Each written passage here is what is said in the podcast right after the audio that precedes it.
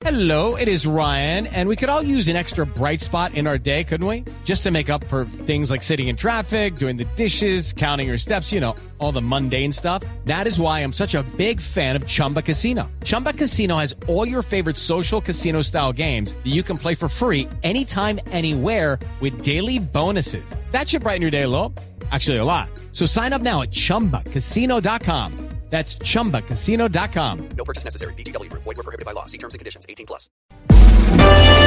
Wilson Vaquero es periodista. Está en Mañanas Blue. 6 de la mañana, 26 minutos. A pesar de todas las especulaciones y de las versiones que pretendieron vincular la trágica muerte del ex secretario de Transparencia de la Presidencia, Rafael Merchán, con una especie de plan criminal para eliminar testigos en el caso de Brecht, cuando su llamado en el proceso era puramente marginal, quedó demostrado, como lo anticipó su familia, que se trató de una decisión autónoma y alejada de esas teorías.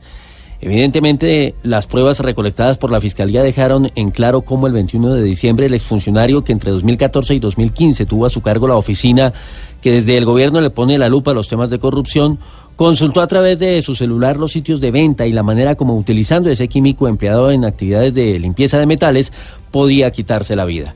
Lamentablemente ese mismo día Merchan se dirigió a un almacén en el centro de Bogotá donde compró un kilo de la sustancia por valor de 33 mil pesos para luego dirigirse a su apartamento en el norte de la ciudad y cumplir el propósito que ya había hecho en medio de esos cuadros periódicos de depresión en que entraba particularmente en las épocas de fin de año. Su hallazgo se produjo el 27 de diciembre y desde entonces se tejieron toda clase de versiones que no tuvieron en cuenta ni la postura ni el dolor de la familia. Hoy la historia de Rafael Merchán es un caso cerrado en la justicia por la fuerza de las evidencias que de manera contundente probaron que se trató de un suicidio basado en una situación exclusivamente personal. Lo que sigue abierto es el debate acerca de la venta libre de este tipo de productos. De ahí que la Fiscalía tome la iniciativa de promover la prohibición en todo el territorio nacional. No es un tema menor, pues el cianuro que por lo general se vende en esa presentación de un kilo con precios que oscilan entre los 20 y 40 mil pesos según el lugar y la marca, es absolutamente letal. Y cuando se analizan las cifras de suicidio en Colombia, donde según Medicina Legal siete personas se quitan la vida cada día, con una tasa de 5 por cada 100 mil habitantes, resulta necesario entonces tomar medidas de prevención.